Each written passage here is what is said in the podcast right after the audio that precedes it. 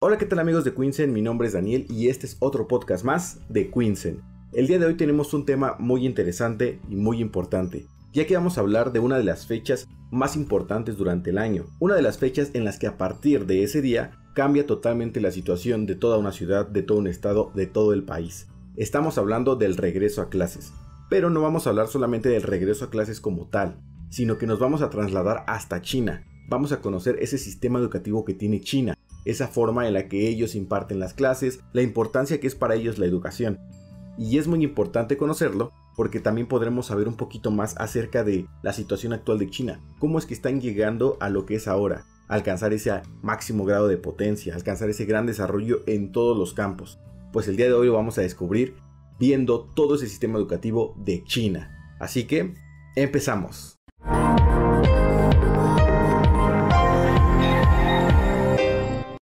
Antes de empezar a conocer el sistema educativo en China y ver las cosas que lo hacen diferente a otros países, diferente a México, vamos a hablar acerca de esta época del inicio de clases, la educación en general, pues es muy importante.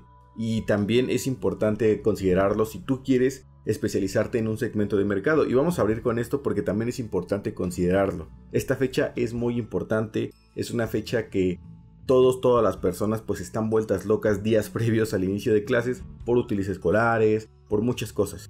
Y también es una gran oportunidad de negocio para que tú te especialices en ese tipo de productos, en mochilas, en gomas, en lápices, en plumas. Incluso tú lo has visto en videos que te hemos presentado en nuestro Facebook oficial.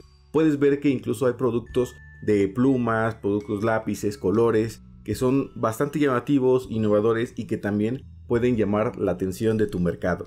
Pero dejando eso de lado y dejando que también es una gran oportunidad de negocio para ti y para tu emprendimiento, ahora sí vamos a empezar a hablar acerca de China, de la educación en China. Sabemos que en China y que en muchos países asiáticos la educación es fundamental y que incluso las horas que le dedican a eso, todo el dinero que el gobierno invierte en ello es muchísimo. Para que te des una idea, en México se estima que el promedio de tiempo de un estudiante va de 5 a 6 horas. Sin embargo, en China es de 7 a 10 horas. Por lo que estamos hablando de que le dedican mucho tiempo a la educación. Incluso los fines de semana no son utilizados tanto para actividades recreativas, sino también para actividades que los formen para un futuro. Como que, como ajedrez, como natación, como otras actividades que los ayuden a desarrollar más adelante. Pero la educación no se percibe de una mala forma, al contrario, muchos de los estudiantes al grado universitario, cuando quieren entrar, porque ahorita vamos a hablar de eso, lo perciben como algo bueno, algo bien para ellos, para su crecimiento, para que puedan tener una mejor vida y la educación para ellos es fundamental. Es por eso que desde pequeños los enseñan a trabajar, los enseñan a ser responsables, a ser comprometidos para que durante su etapa adulta pues tengan mayor facilidad para las jornadas laborales que tienen y también para el tipo de responsabilidades que van a tener. Actualmente el sistema público que tiene China es de los mejores, si no es que el mejor del mundo.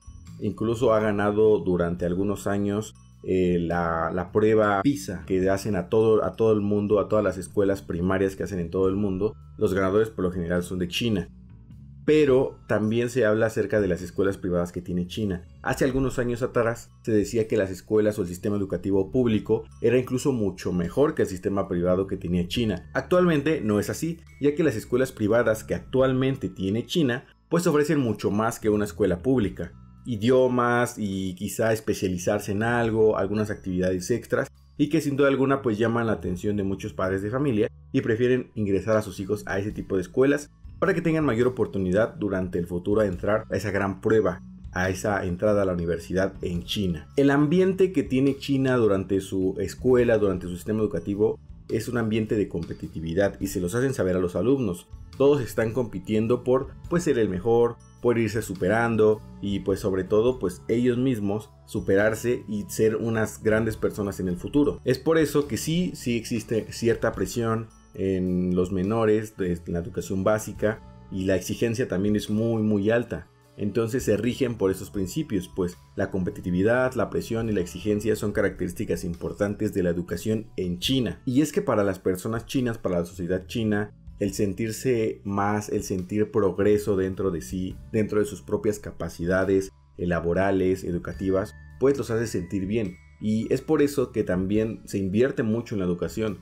Año con año se invierten miles de millones de pesos en la educación, en infraestructura, y lo que hace algunos años quizá se veía un poquito lejos, ahora se ve más cerca. ¿De qué estamos hablando? Pues estamos hablando de que lleven este tipo de educación a todo China, no solamente a las grandes ciudades, ya que antes se decía que la educación era desigual, ya que en las ciudades pues sí existía un mayor eh, progreso educativo, sin embargo en algunas regiones pues no tanto ahora se está tratando de hacer parejo este tipo de educación para que todos, todas las personas que viven en China pues tengan esa oportunidad de crecimiento y estén mucho mejor preparadas. La educación básica, al igual que en México y en muchos países, es gratuita. Estamos hablando de que los primeros grados, los de preescolar, primaria y secundaria, son totalmente gratuitos. A partir de ahí, pues ya cambia un poco la cosa ya que también depende mucho de los alumnos si quieren o no seguir y no se diferencia tanto del sistema que tenemos en México, ya que al igual que aquí en México son 3 años de preescolar, 6 años de primaria y 3 años de secundaria, del primer ciclo de la secundaria. Tienen un segundo ciclo de secundaria que son 3 años y lo equivalente a eso sería el bachillerato y posteriormente pues ya seguirían la universidad que dependería de cada carrera los años que van a estudiar. Y como lo decíamos hace algunos momentos, la prueba que se hace internacionalmente a todas las primarias por lo general es mucho mayor reconocida en China, se le da mucha importancia y es por eso que han ganado. Incluso en el año 2012 fue cuando Shanghái fue reconocida como la ciudad en la que existía una mejor educación. Se decía que esta ciudad era la mejor para educación pública a nivel primaria, a nivel secundaria y a nivel preescolar. ¿Y a qué se debe esto? Bueno, también se debe a que siguen constantemente actualizando sus programas. Ellos son conscientes de que la sociedad va cambiando de que los problemas son diferentes, de que ahora cada día se van a enfrentar a nuevas situaciones. Muestra de ello pues es por ejemplo la pandemia u otro el desarrollo tecnológico que están teniendo, la forma de combatir problemas sociales, abordan estos problemas a partir de estos grados elementales para que se enfoquen los alumnos que tienen y conozcan la situación actual de su país. De hecho, pues sí existen algunas, algunas situaciones que se llevan previo a las clases, como por ejemplo, hacen actividades físicas antes de empezar sus clases. Y como en otros países también se realiza este himno a la bandera, se muestra el respeto, porque sabemos que también es algo importante. En las escuelas chinas les inculcan a respetar. No solamente respetar a sus símbolos patrios, respetar a su país, sino también respetar a sus padres, respetar a sus maestros, porque para ellos los maestros son muy importantes, los tienen en una escala altísima. Prácticamente son unos sabios para todos los alumnos, son una mente, una mente increíble que los va a guiar por el camino correcto. Así es la percepción de los maestros, se le tiene mucho, mucho respeto a ellos durante pues toda la etapa escolar. Y más adelante de ello también existe un gran respeto para las personas que tienen un mayor cargo, un mayor rango. Lo habíamos comentado anteriormente en la parte de los negocios. Ellos ven a sus superiores pues como unas personas a las que les pueden quizá absorber un poquito de conocimiento, de las que pueden aprender. De la misma manera y lógicamente se muestra lo mismo con los maestros. Para los alumnos, ya sea de cualquier grado, los maestros son un pilar fundamental en su vida, en su desarrollo, por lo que muestran un gran respeto y admiración hacia ellos. Y bueno, vamos a hablar a regresar un poquito acerca de cómo es este sistema educativo. Ya hablamos acerca de que existen tres grados de preescolar o tres grados de kinder, en donde se empieza a desarrollar, como también en los kinders de, de todo el mundo, pues estas primeras habilidades, empezar a percibir las letras, empezar a percibir los colores y empezar a desarrollar ese, ese grado de inquietud hacia los alumnos acerca de lo que los rodea. Ya en primaria pues empiezan con toda la parte básica, el conocimiento básico y fundamental que van a utilizar durante toda la vida y que a la fecha lo utilizamos, que a lo mejor ni siquiera nos damos cuenta pero lo hacemos. Para ellos es muy importante ya que todas las personas tienen que tener al menos esta educación básica, esta educación primaria y secundaria, por lo que en estos grados pues enseñan pues cosas quizás sí muy muy básicas, sin embargo muy útiles a lo largo de toda la vida, como en otros sistemas educativos. Pero como lo dijimos a un inicio, este sistema educativo de China está muy actualizado, constantemente se actualiza. ¿Para qué? Bueno, para que pueda combatir todas las situaciones actuales que se están pasando, todas las problemáticas y también los objetivos del país en general. Más adelante, como en la mayoría de los países, se lleva a cabo un examen para poder entrar al segundo ciclo de secundaria o bachillerato en otros países. por lo que muchos alumnos pues se tienen que preparar. Esta es la gran primer prueba que tienen que pasar para poder seguir estudiando en las escuelas públicas. Los que no pasan, los que lamentablemente pues no pueden alcanzar pues ese objetivo, algunos de ellos estudian en escuelas privadas y otros tantos pues dejan de estudiar. Lamentablemente, sin embargo, existen muchas opciones para que ellos puedan continuar, para que ellos puedan seguir progresando. ¿Y por qué? Ahorita lo vamos a ver. Y bueno, más adelante viene una de las etapas más importantes para todos los alumnos. Estamos hablando de junio negro. ¿Por qué el junio negro? Durante esta fecha se lleva a cabo el examen de ingreso a la universidad, a las universidades que ellos elijan. Existen universidades de todo tipo especializadas en distintos campos. Sin embargo, pues existen muchas personas compitiendo por lugares para entrar a estas universidades. ¿Y qué se juega? Para ellos se juega todo. Se juega pues su situación económica, se juega su posible ingreso a una determinada clase social, por lo que para ellos es muy importante pasar esta prueba, poder estudiar y pues poder tener una buena oportunidad de trabajo, una buena oportunidad laboral que les permita crecer económicamente y socialmente. Aquí en China todavía se percibe a una persona universitaria pues como una persona muy preparada y que probablemente y tiene un 99% de posibilidades de alcanzar sus sueños, de alcanzar ese crecimiento y plenitud económica que se estaba esperando desde hace muchos años. ¿Y cuántas personas compiten por lo general año con año en cada junio negro? Compiten alrededor de 10 millones de personas.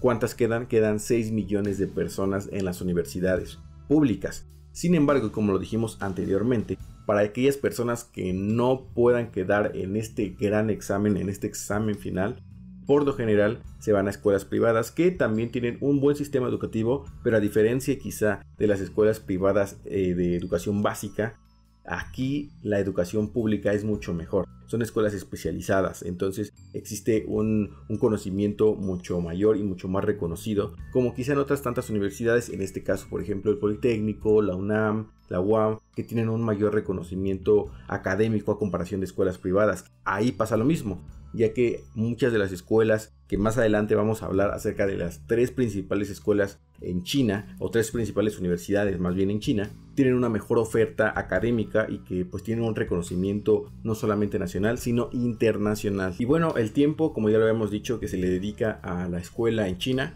es bastante. Desde las 8 de la mañana hasta las 6, 7 de la tarde es cuando los alumnos pues prácticamente ya pueden salir de la escuela y después de eso tienen que ir a hacer sus tareas. En la universidad aumenta todavía este tiempo, ya que de acuerdo a muchos estudiantes de China, empiezan desde las 7 de la mañana y terminan en la madrugada, incluso más allá. Pero para ellos sí quizá es una presión muy grande, sin embargo, la percepción que tienen los estudiantes de China respecto a, este, a esta gran presión académica es parte fundamental de su vida y parte fundamental de su desarrollo. Y más allá de recriminárselo a los padres, a los maestros, al propio país, todo lo contrario, están muy orgullosos de poder estar en esa institución y tener la posibilidad de regresarle algo a sus padres y a la sociedad china. Para ellos es muy importante sí ayudar a la sociedad china a poder progresar y a poder encaminarlo hacia pues un mejor futuro para todas las personas. Y esto se ha visto porque en China sí han cambiado muchas cosas. Hace algunos años se hablaba de que China era de los líderes en cuanto a contaminación. Ahora es completamente diferente. La India está por encima de todos los países en cuanto a contaminación. Sin embargo, China ha bajado muchísimo, muchísimo en ese top de contaminación en ciudades. Por lo que esto es gracias al sistema educativo y al progreso que han hecho muchas universidades en investigaciones, en desarrollos de nuevas tecnologías para poder combatir estos problemas sociales. En China se toma muy en serio las universidades y todos los proyectos que realizan los alumnos y maestros académicos o en conjunto, pues son tomados en cuenta para poder tener un desarrollo en ciertas áreas. Y ahorita lo vamos a ver en un ejemplo muy importante y que también es una de las carreras más solicitadas en China por los objetivos que tiene el país de crecimiento para los siguientes años. Y bueno, hay que hablar acerca de que sí, en China existen muchos tipos de universidades, universidades dedicadas a las ciencias biológicas, a las ciencias sociales, a las artes, etc. Sin embargo, la carrera que está teniendo mucho mayor impulso y mucho pues mayor ganancia económica para el futuro es la de planeación y arquitectura. ¿Por qué? Porque sabemos que China está teniendo esta visión, esta visión de querer hacer cosmopolita a casi toda China, por lo que para ellos es importante tener a estas personas que estén dedicadas a, a, ese ramo, a esa planeación para crear nuevas ciudades o bien para crear nuevas estructuras que puedan ayudar a mejorar la agricultura o mejorar la ganadería o mejorar distintos campos que progresen, que ayuden a progresar a China. Entonces esta carrera en especial está siendo muy tomada en cuenta por muchos alumnos para poder tener un desarrollo en China. Y dentro de muchas universidades hay que tomar en cuenta, existen campos para que ellos puedan experimentar, para que ellos puedan llevar a cabo pues nuevas formas de hacer eh, cosas, quizá hasta algunas que ya pensamos que no se puede hacer nada con ellas y que siempre se van a resolver de la misma forma. ¿A qué nos estamos refiriendo? En alguna universidad de China existe todo un campo, todo un sector para prevenir y para combatir los incendios. Existen programas para poder pues establecer un menor rango de daño hacia las personas, hacia las estructuras y de esta manera los alumnos y maestros pueden empezar a desarrollar proyectos para ayudar a combatir de mejor manera estas situaciones, situaciones que a lo mejor pues muchos ya dan por por hechas o que, o que muchas personas creen que se resuelven siempre de la misma manera. Pues no, aquí tienen toda una parte de investigación, de planeación, e incluso pues de práctica en la que ellos puedan tener una buena herramienta para combatir problemas actuales y que pueden suceder en cualquier momento. Y otra cosa curiosa dentro de la educación en China es que el español va tomando mucha fuerza año con año. Quizá una comparación de otros idiomas como el inglés, por ejemplo, sin embargo, el español pues también es muy reconocido y llamativo en China. Existen miles, miles de personas chinas que se interesan por estudiar español, no solamente para poder convertirse quizá en, traductores o convertirse en algo por el estilo, sino también para su propio negocio. Los que tienen esa visión de formar su negocio y saben, son conscientes de que China pues prácticamente está ligado a todo el mundo por el comercio y para ellos es importante hablar esta, este idioma para poder hacer tratos con países latinoamericanos, con países hispanos que pues tienen un gran potencial también para, para su negocio, que pueden ser muy buenos aliados. Entonces muchos de los proveedores que quizá tú conoces o muchos de los dueños de estas fábricas o empresas que tú conoces y que has logrado hacer trato con ellos, probablemente tuvieron esta visión y dijeron, tengo que aprender español para poder pues crear el negocio con personas de México, de Perú, de Argentina, de todos los países que hablen español. Y otra cosa curiosa dentro de esta parte, dentro de ese sistema de educación al español en China, es que se les asigna un nombre en castellano. El maestro por lo general decide su nombre en castellano y él decide en sus alumnos el nombre que van a tener ellos.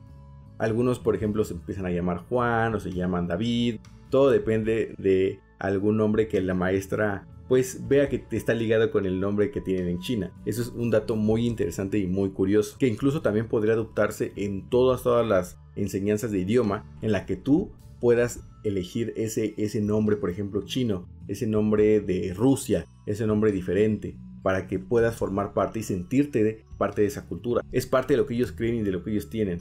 Si me empiezo a involucrar con esta cultura, pues también tengo que nombrarme de la misma manera en la que ellos se nombran. Así que pues adoptan un nombre hispano, un nombre en español. Es algo muy muy interesante y también un dato muy curioso. Y otro de los campos que están en constante crecimiento sin duda alguna es el de la tecnología y es de los sectores de educación al que más se le invierte. Sabemos que en China pues están en constante innovación y la investigación tecnológica y también la investigación biológica porque también es otro de los campos muy fuertes en China pues son muy importantes por lo que se invierte mucho en estos campos para que tanto académicos como alumnos puedan empezar a crear y desarrollar proyectos por el bien de China, para poder resolver los problemas sociales que lleguen a tener o problemas quizá regionales que puedan tener pero que sí exista un progreso en general. Y de parte de la investigación biológica también podemos empezar a hablar acerca del progreso en la agricultura, el progreso en la investigación de alimentos, de farmacéuticas y demás. Para ellos es muy importante tener un plan que evite entrar en algún tipo de crisis, por lo que en cuanto a crisis de salud, en cuanto a crisis alimenticios, pues es importante tenerlo cubierto.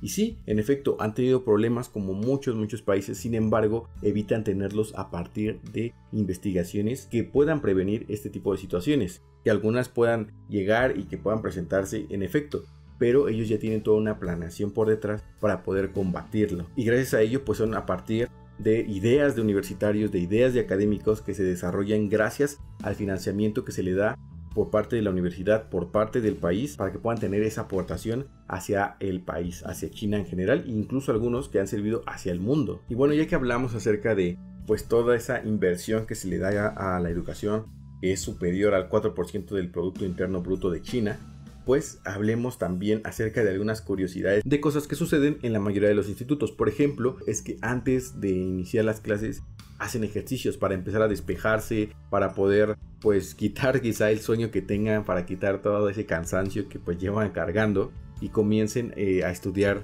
de la manera más activa posible. La escala de calificación es similar a la escala que se hace en Estados Unidos y otros países, ya que se mide desde la A a la F. Entonces, este es el grado de calificación que se hace en China. Otra cosa curiosa dentro de China y también muy interesante y que habla también acerca del compromiso que tiene el país con sus alumnos es que en todas las escuelas públicas se les da alimento, se alimenta a los alumnos pues para que ellos puedan desarrollarse mucho mejor y es por eso que siempre les dan una comida completa durante su hora del almuerzo porque es una hora la que tienen de almuerzo y después pues sí tienen en algunas escuelas preescolar y escuelas primarias tienen esa parte de la siesta tienen un tiempo de siesta para que puedan relajarse para que puedan pasar esa comida que acaban de comer y pues puedan retomar sus clases más adelante con energía y sin tanto cansancio y demás. Otra de las cosas que son muy curiosas y que ya lo habíamos mencionado en un inicio, en China es muy competido, la escuela es muy competida. Todos, todos los alumnos saben, son conscientes de que están en una competencia con sus propios compañeros, con estudiantes de todo, todo, todo el país. Sin embargo, hay algo que lo hace incluso más visible. Dentro de las escuelas existen tablas en las que van poniendo los profesores los puntos que tiene cada alumno.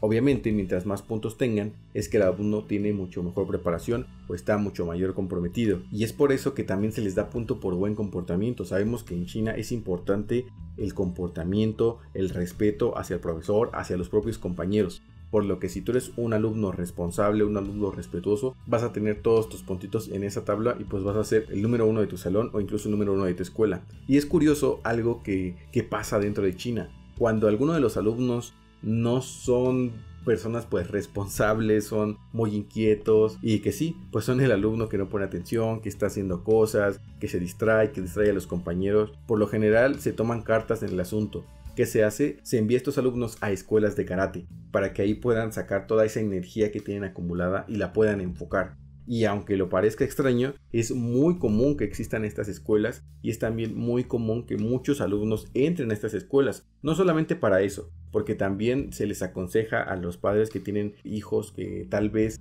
pues son un poquito introvertidos, que muestran ciertos símbolos de debilidad, entrar a estas escuelas para que puedan desarrollar su fuerza y para que puedan defenderse en un futuro. Algunas escuelas solamente se dedican a puro, puro karate, sin embargo otras es karate más la educación eh, elemental de la que se está llevando a cabo. Por lo general esto se da en primaria y secundaria. Y regresando a la parte de la tabla que mide los puntos, pues sí, las personas, ustedes como supondrán que no tienen tantos puntos, pues se les lleva a esta alternativa, se les lleva al karate, a escuelas de karate para que puedan pues enfocar su energía de diferente manera. E incluso dentro de China se dice que las aspiraciones para estos alumnos pues no son las mejores, ya que para los alumnos que no están tan comprometidos con la escuela, por lo general no van a llegar a la universidad y algunos de ellos pues solamente van a llegar a ser maestros de karate, nada más. Sin embargo, para los alumnos que sí llegan a estudiar, que sí progresan y llegan a la universidad, tienen pues prácticamente el límite en sus manos. Ellos tienen el futuro asegurado que ellos decidan. Y es que el grado de exigencia en los padres de la escuela hacia los niños es muy muy alta. Incluso hace algunos años se empezó a establecer que en algunas escuelas ya no se realizarán exámenes escritos para los alumnos de eh, escuela básica, de educación básica. ¿Por qué? Pues para evitar estrés, para evitar que los alumnos empiecen a presionarse de más y, y causen depresión en alguno de ellos. Sí, se sigue estableciendo en algunas otras escuelas en las que pues no tiene tanta repercusión, pero igual se llevó a cabo una investigación para conocer pues las regiones en las que esta situación era mucho más dada, en la que se podía presentar mucho más común y se empiezan a tomar cartas en el asunto por el bien de los alumnos. Otra de las cosas curiosas y que también están empatadas muy bien con la época moderna es que los padres están muy atentos de sus hijos, ¿de qué manera? Pues de que les notifican constantemente acerca de la situación de sus hijos, de sus calificaciones, de sus responsabilidades, a través de aplicaciones que las propias escuelas tienen para que los padres puedan ir viendo el desempeño de sus hijos, para ver si realmente están aprovechando la escuela o no lo están haciendo y de qué manera la están aprovechando, si son alumnos de excelencia o son alumnos medios o de qué manera y que también puedan exigirles los padres a los alumnos. Y bueno, finalmente, como lo habíamos mencionado hace unos momentos, los fines de semana tampoco, tampoco son totalmente para los niños, ya que también se dedican hacer actividades que los puedan ayudar en un futuro a pues tener un mejor ingreso a la universidad. Como ya lo habíamos dicho, estudiar ajedrez, estudiar algún deporte, natación, algo en especial que los ayude también en su desarrollo y también en su currículum para poder entrar en la universidad y para poder tener un mejor trabajo mucho más adelante.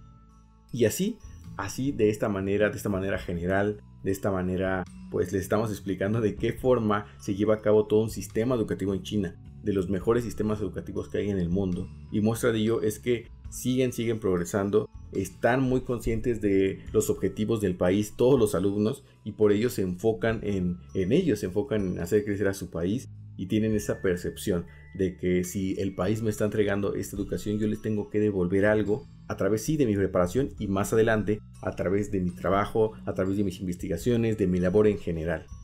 Y de esta manera pues es como vamos viendo cómo es la educación en China. Y ya para cerrar vamos a mencionar a las universidades con mayor reconocimiento internacional y por supuesto nacional. La primera de ellas es la Universidad de Tsinghua. Esta universidad es la número uno en China y a nivel internacional es la número 26. La siguiente universidad está en el número 38 a nivel internacional y es la segunda mejor de China. Estamos hablando de la Universidad de Pekín. Y finalmente, en el tercer puesto y en el puesto número 68 a nivel internacional, tenemos la Universidad de Shanghái. Estas tres universidades lideran el top como las mejores universidades de China y pues tienen los puntajes más altos a nivel internacional. Sin embargo, Todas las universidades de China son muy bien reconocidas porque como lo habíamos dicho están especializadas en ciertos campos, en ciertos tipos de, enseñanzas en ciertas materias, en ciertas carreras, como lo quieras llamar. Otra parte muy importante a tocar a partir de hablar de las universidades y del gran desarrollo que tienen es la manutención. ¿Cómo es que los alumnos pueden pagar pues su estancia quizá en en algunos departamentos, sus alimentos, porque como sabemos y como pasa en muchos países, a partir de que los alumnos entran a la universidad probablemente tienen que trasladarse a otras regiones, a otros estados, a otros países, pero hablando de China, pues a otras regiones completamente nuevas, completamente diferentes para ellos, por lo que tienen que conseguir un lugar para dormir, tienen que conseguir, pues sí, la forma de ver cómo se alimentan y demás. Bueno, por lo general sí, eh, la mayoría de esta parte lo cubren los padres, pero también China, a partir de que los alumnos ingresan a la universidad, se les comienza a dar una beca para poder apoyarlos en estas circunstancias. Se da en general, no investigan quién lo necesita, quién no, se da en general como premiación de poder alcanzar este nuevo rango académico. Entonces sí, se les reconoce a los alumnos de forma económica. Y a partir de ello, los que necesiten pues empezar a alquilar donde vivir y demás, pues ya lo empiezan a, a establecer para ello. Incluso dentro de China dentro de muchas pues, regiones cercanas a las universidades existen estos grandes, grandes edificios en los que existen muchos, muchos cuartos para que pues alumnos que prácticamente pues están de forma temporal, están de paso prácticamente algunos años dependiendo de la carrera que tengan, pues puedan alojarse de esa manera y no les salga tan caro. Entonces sí existen muchas, muchas situaciones que favorecen a los alumnos para que puedan tener una mejor educación y se enfoquen. No existan pretextos de que es que no sé dónde vivir y demás. Aquí pues los apoyan y pues en efecto para que puedan ellos tener un mejor desarrollo y para que China a la larga pues tenga muchos profesionistas dedicados a muchos campos y como lo hemos visto actualmente pues el progreso sea pues ilimitado y que pues ellos dispongan todos los recursos para los alumnos y que los alumnos realmente preparados y enfocados puedan aprovecharlos y alcanzar ese nivel socioeconómico que tanto ellos como los padres esperan. Y bueno, de esta manera estamos cerrando este tema muy interesante. Estamos a días de que comience el ciclo escolar en México y que también pues puedan ver un poquito la perspectiva de cómo es el sistema educativo en China, de qué incluso cosas se pueden aplicar de esta manera, quizá una actualización en el sistema educativo, en los programas como lo hacen en China que están constantemente actualizándose, o incluso algunas estrategias, esta parte del ejercicio antes de las clases, qué cosas o qué estrategias se pueden adaptar en tu país. Déjalo en los comentarios, ya sea el ejercicio, ya sea eh, quizá una educación con mayor tiempo, quizá una actualización de los programas que tienen las escuelas, qué es lo que se puede realizar, qué se puede implementar para mejorar la educación de nuestro país. Déjanos en los comentarios y no olvides seguirnos en todas nuestras redes sociales, Facebook, Instagram, YouTube, TikTok, en todas. Recuerda que estamos subiendo contenido para que puedas ayudarte a emprender, ayudarte a importar de China y que puedas darle un gran giro a tu negocio. Esto sería todo, nos vemos en el siguiente video. Mi nombre es Daniel y fue un gusto acompañarte en este podcast. Nos vemos hasta la próxima.